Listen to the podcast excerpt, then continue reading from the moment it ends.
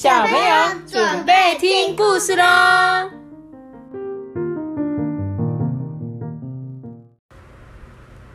大家好，我是托比，大九四好，我是艾比妈妈。我是我们正常的。今天我们要讲的故事就是我的阴阳眼同学。你们知道什么是阴阳眼吗？看得带鬼。对，就是有的人啊，他们的眼睛很特殊哦，可以看到我们看不到的东西。然后这个故事就是在讲说，他的一个同学竟然可以有阴阳眼呢。他叫做看得见。是你有发现他的名字吗？他的他的嗯，问号得见这个看得见的看是一个门，然后里面再一个敢不敢的敢，那这个字叫做念看，好奇怪的信对不对？从来都没看过，连老师都不会念哦。这个看得见是转学生，他报道的时候啊，戴着一副太阳眼镜，我们都很好奇呀，在室内。他戴太阳眼镜要做什么啊？老师请他拿下眼镜的时候，大家都啊妈呀一声，吓得非常非常的大，老虎吓到了，单脚瞬间踩空，眼睛突然被刺到，又害怕又恐怖的一大跳。怎么说呢？因为他的长相很奇特，眼睛呐一大一小，左眼超大，右眼超小。非常非常的不对称哎，不对称也就罢了，最奇怪的是看得见左眼的颜色有如黄水晶，而右眼呢就好像猫眼绿。想当然啦，没多久啊，他就有了阴阳眼的绰号。看得见留着一头蓬松的自然卷，像马的马的那个马鬃。背地里呀，也有同学叫他阴阳马。所以我觉得他这个阴阳眼的同学是指说他的眼睛有大小，所以叫做阴阳的感觉，不一定是像我们说的看得见那个看得见鬼，但我不知道他的是不是真的看得见呢？妈咪，嗯，我跟你讲，这个每每次看到这个图都会有这只老鼠，真的吗？对啊，真的吗？对啊，陈烨也有啊。哦，对对对对对，你看，真的，哎，真的哎，好。看得见，知道同学这么叫他哦。不过啊，他一点也不以为意。不久之后啊，大概有一个星期那么久吧，我们才知道啊，看得见不仅是一匹阴阳马，还是一匹千里马。据说看得见在转到我们学校之前啊，已经换过六七间学校了。千里马为什么要一直转学呢？按照道理说，千里马应该很多人抢着要啊？难道他以前的学校都没有伯乐吗？六七个学校都没有，哎，太离谱了吧？你知道为什么说伯乐吗？人家都说千里眼千里马遇见伯乐，这是一个算俗语吗？伯乐就是指很欣赏他的人呐。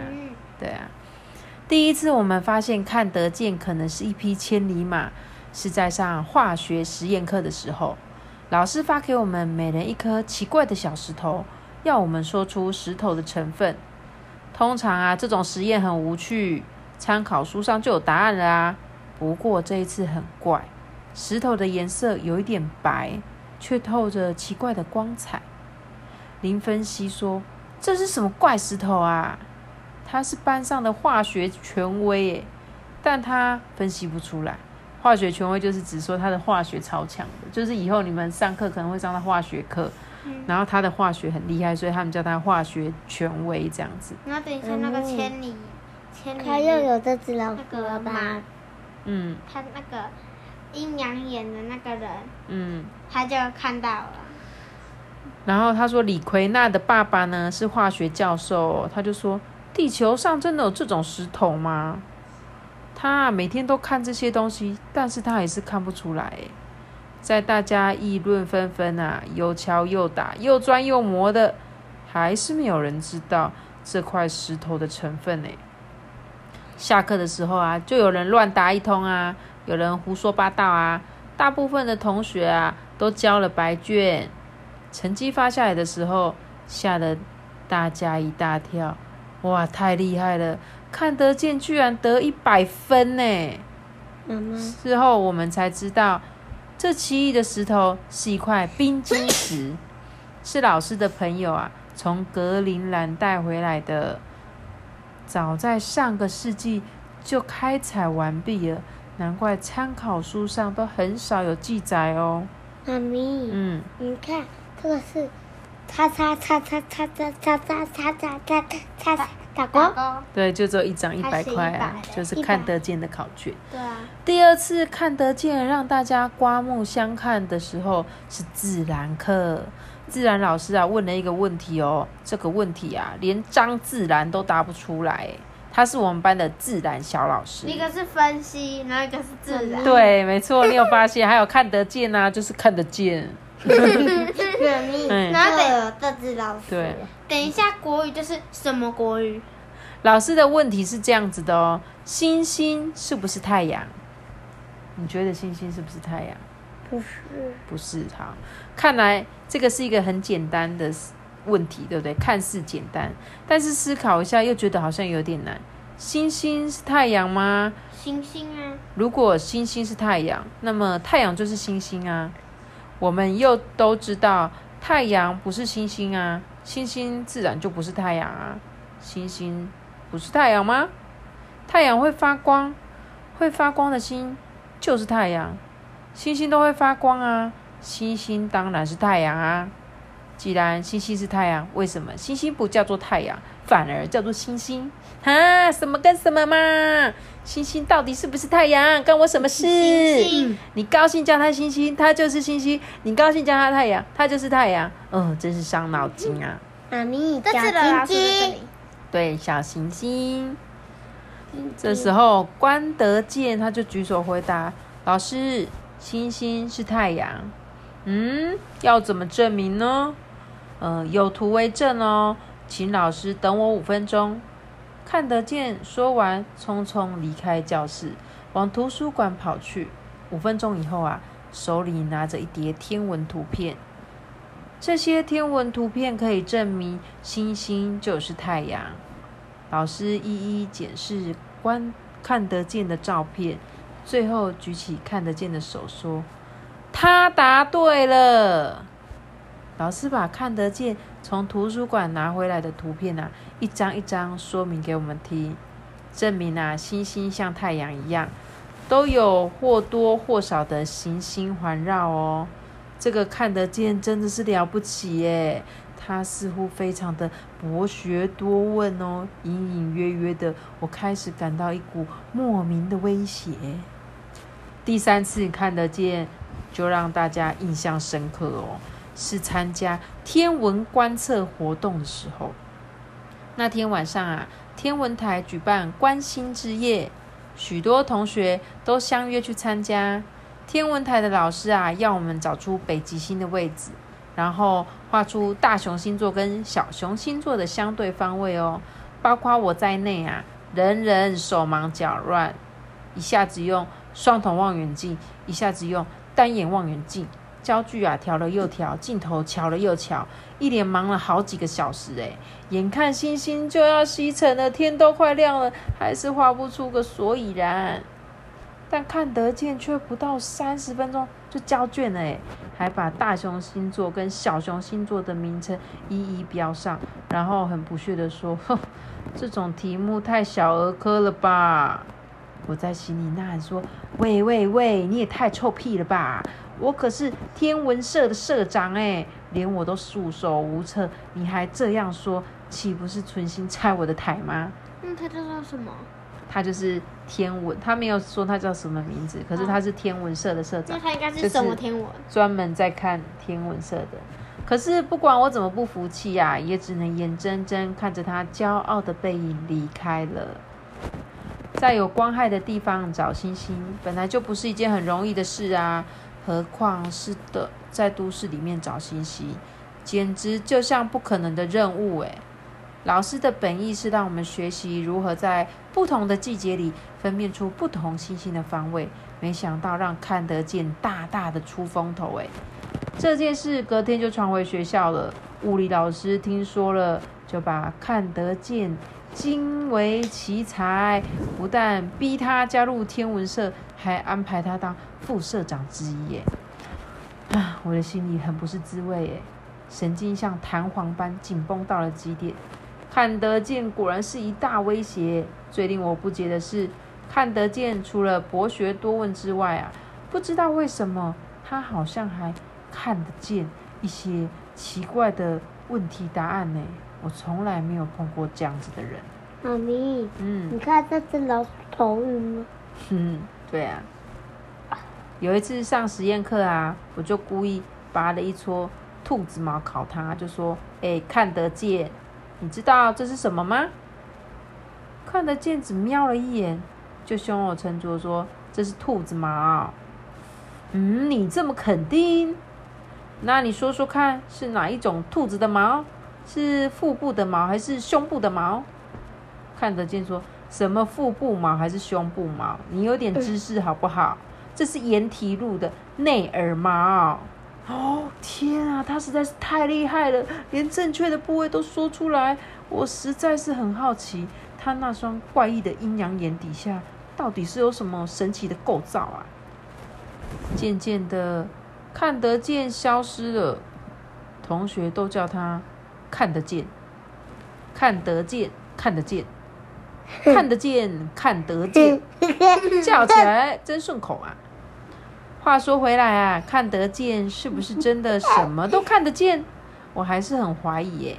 再说啊，他如果敢说自己真的什么都看得见，大概不是一定会被同学们嫉妒的 K 死。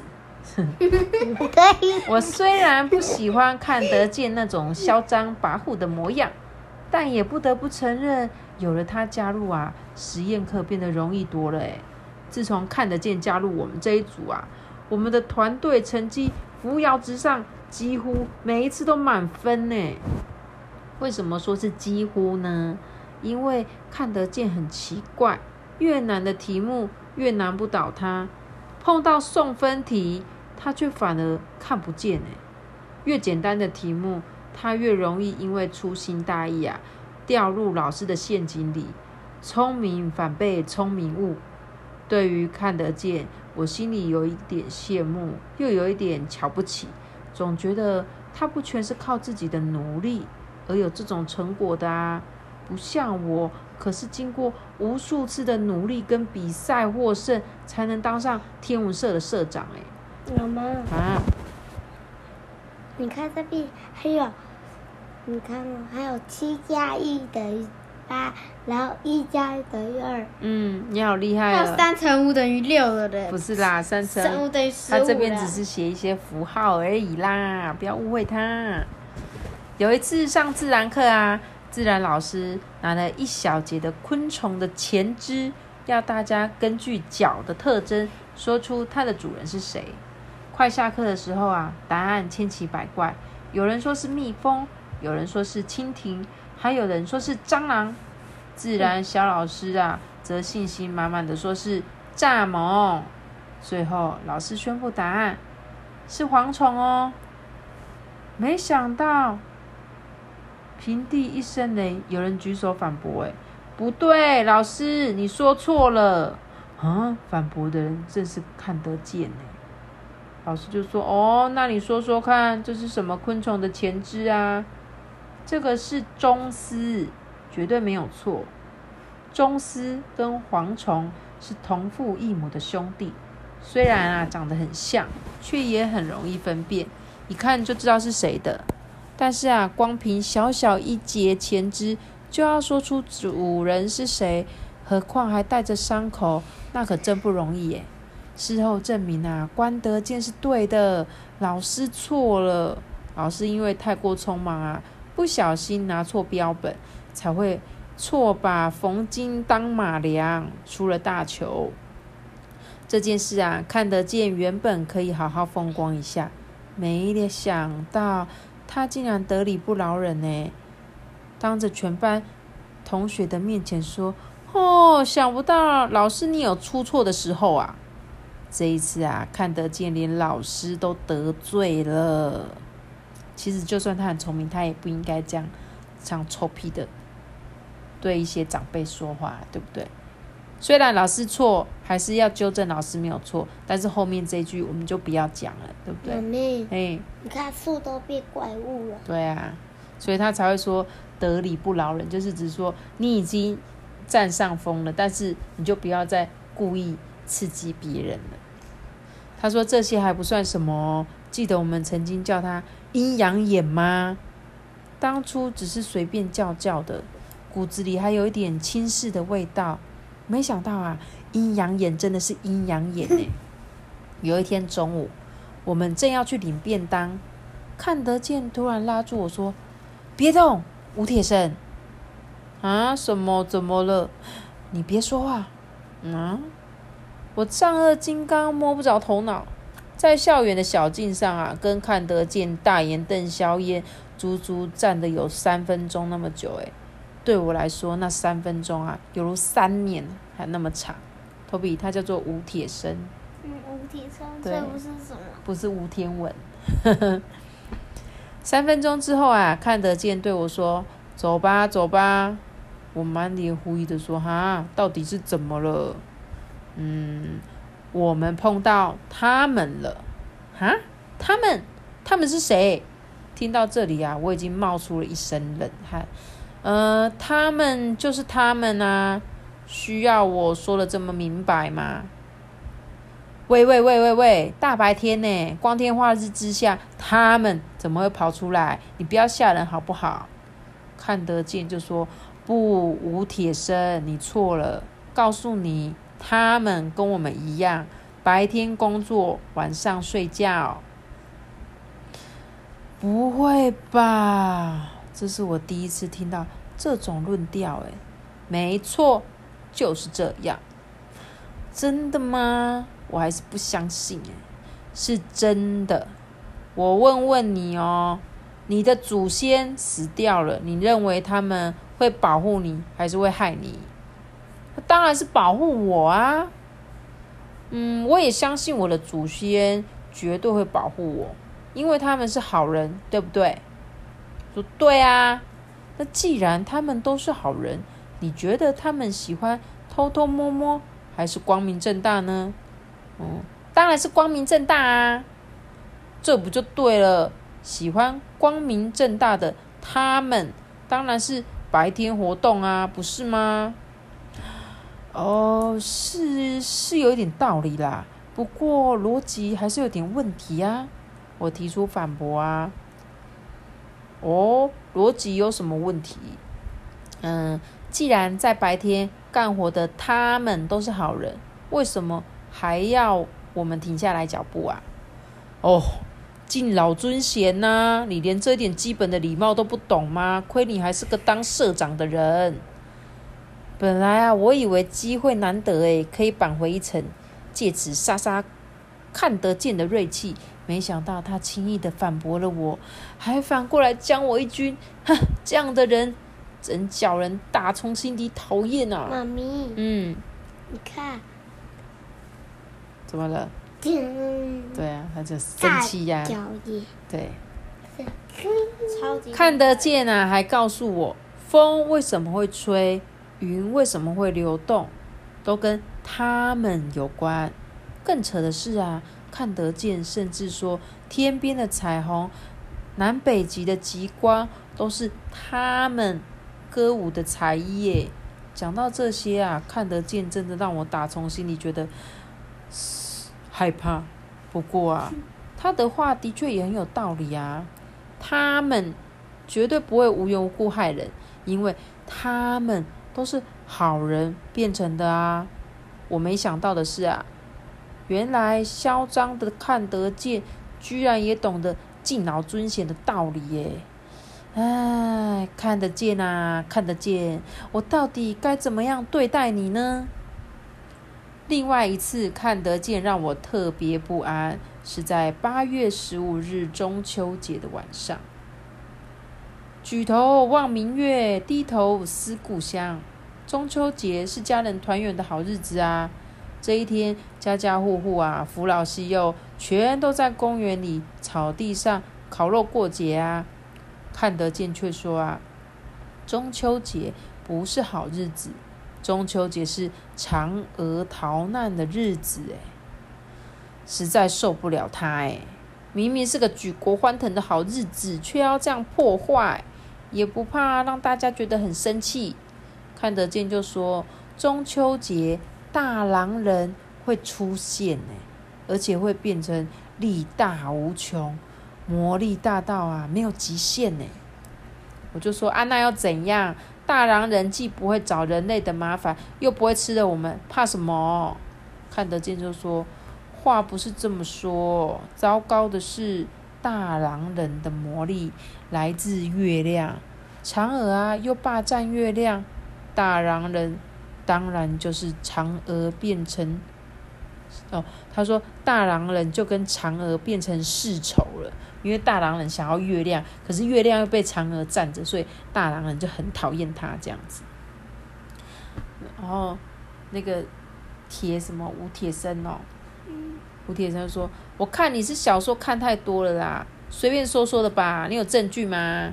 说：“当然有啊，不信的话，你中午不是中午，你晚上午夜。”零点零一时又三分之一秒，去拿望远镜看一看，有没有两个黑点在月亮的宁静海上追逐？看得见就说，那就是嫦娥跟大狼人在大战哦。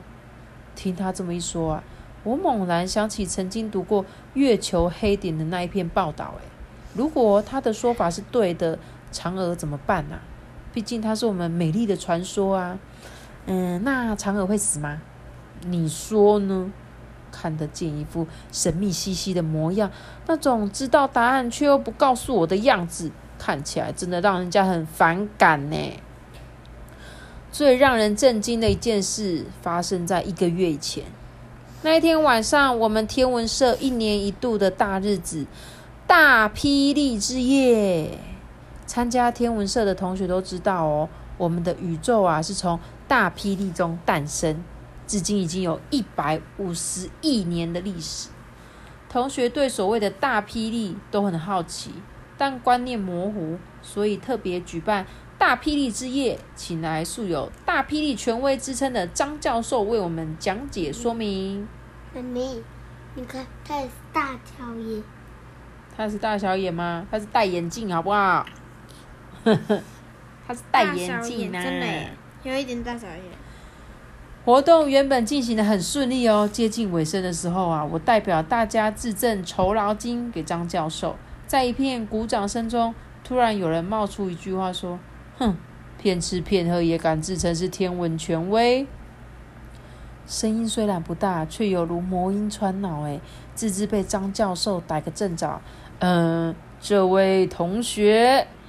张教授啊，很生气哦，就说：“我哪里骗吃骗喝了？”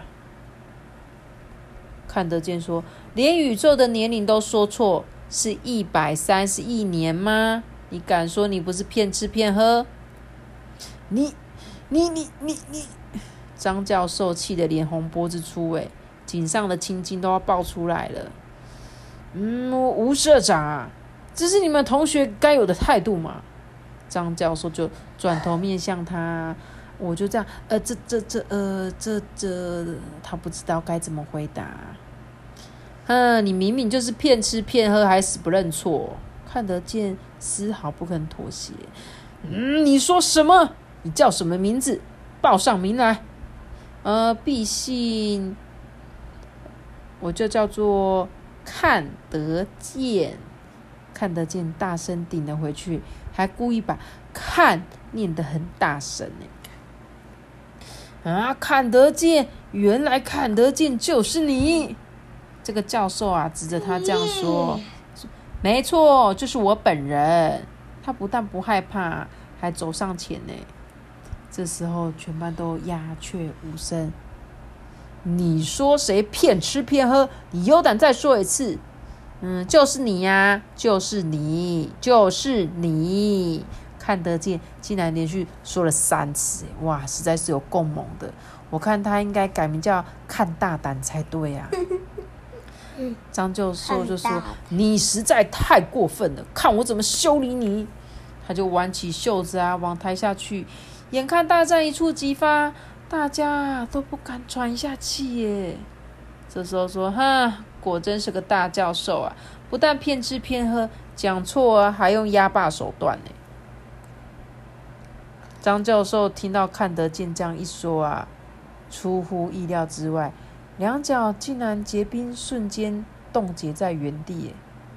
好久好久以后，大概有一光年这么久吧。嗯，他是在假装啊，形容，就是他就说他都只会想要打人这样，就他就张教那个张教授听着就嗯嗯。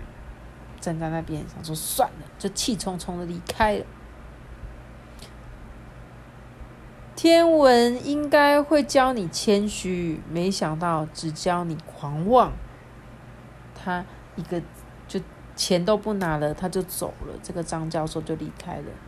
那一天的晚会是怎么结束的啊？我一直想不起来。事后我们检讨，教授说宇宙的年龄大概是一百三十亿年，其实。不能算他错，这个问题本来就是见仁见智啊。可是看得见，死报数字，自以为是，对教授所说的打从心里不接受，还咄咄逼人，出言不逊，才会把事情闹得这么僵。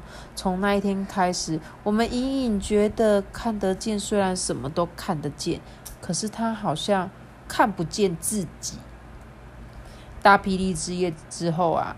看得见，因为毛氏师长啊被记了两只大过，两只小过，留校查看。我也因为安排不周，处理不好啊，被连坐记了两个警告。哎，哦，真倒霉！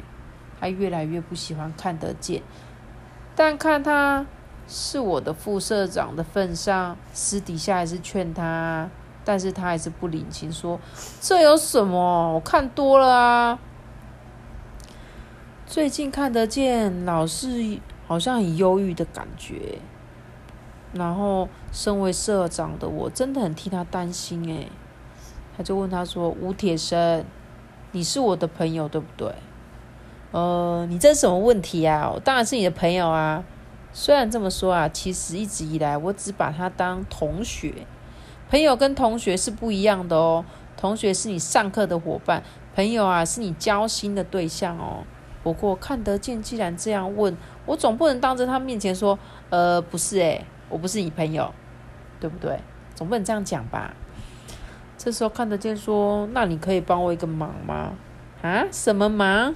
看得见号称什么都看得见，我看这个忙，我不见得帮得了吧？他说啊，帮我劝劝我妈，我妈说我的眼瞎了。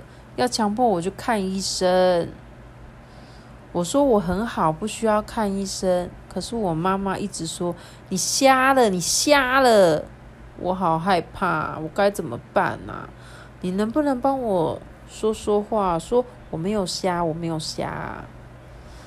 这些日子以来啊，凭着近距离观察跟相处。我发现看得见，虽然活在一种特殊的光环之中，可是他好像有一点孤独，而且寂寞，又有一点空虚。诶，为了他好啊，我特别站在朋友的立场，决定好好帮他一个大忙。我很中肯的对他说：“嗯，我觉得啊，你妈妈是对的，你应该去看一下医生。”嗯嗯，这个虽然忠言逆耳，我还是鼓起勇气说出我的真心话。没想到看得见，听我这么说，就像触电一般哎，歇斯底里的说：“你你说什么啊你？我就知道你们都容不下我，对不对？对不对？我什么都知道，我什么都看得见，你们什么都不知道，什么都看不见。我被看得见啊，狂乱的言语吓到了，一时反应不过来。你们都是坏人，你们都是坏人，你见不得别人比你们好。”他就这样哦，露出很仇视的光芒，记得吗？看得见的左眼就像黄水晶，右眼就像猫眼绿。当他两眼狠狠盯住我的时候啊，我好像要快被只发狂的怪兽吃掉一样诶，两腿发软，全身无力，耶，啊啊啊半天说不出话，哎，不久就昏过去。看得见最后是怎么走的，我不知道，哎，这件事以后啊，我不再羡慕他了，反而开始深深的同情他。虽然我努力不计前嫌，希望可以维持正常的同学关系，甚至希望可以帮他，让他不要这么孤单寂寞啊。但他似乎还是无动于衷，哎，我就只能这样子啊，没有办法，无可奈何啦。学期还没有结束，看得见又辍学了。辍学就是指他又不去上学了，就是对他就是先暂时暂停上课这样子。失去一位这样号称什么都看得见的同学，心中实在觉得很可惜，舍不得。话说回来啊，看得见离开之后呢，我又恢复在班上跟社团中天文小专家的身份地位，心中又有一丝淡淡的高兴。诶，我怎么会有这种嫉妒的想法啊？真是不应该啊！啊，做人还真是难呐。后记，后记就是后记，后来发生什么事呢？听说看得见最后还是去看了心理医生。在医生的辅导跟家人耐心的帮助下，心情渐渐恢复了。我在心底默默的祝福他，以后非万不得已才展露超人的功力之外啊，也能将心比心，过正常人的生活，并且融入在同学之中哦。毕竟说实在的，他是一位这么奇特跟了不起的同学啊。哎，你觉得这本故事听完，你有觉得你有什么特殊的感想吗？我也想要有阴阳眼。你也想要阴阳眼？你想要跟他一样这么聪明吗？对啊。但是他就是因为太聪明了，可是他就是少一点点礼貌，他就是好像以自我为中心，你有发现吗？对。可是其实这样子的人，他们你也不能说他们怎么样，或许就像是他最后说，他最后去看了心理医生。对。你知道心理医生就是他心理生病了，他可能。很聪明，很厉害，但是他心里好像有点寂寞，有点孤单，嗯，这个部分是没有被照顾的。但是他去看完心理医生之后，他慢慢可以比较了解，说，哎，好像我们一般正常人是不是？我像我们就会要懂得礼貌啊，我们可能会尊师重道，我们会对长辈很很听长辈他们对我们的教诲，然后不会去老是顶嘴这样子。嗯，对啊，所以这是我自己的感觉啦。那今天的故事就讲到这边喽。要订阅 Podcast 的频道哦，大家拜拜，拜拜。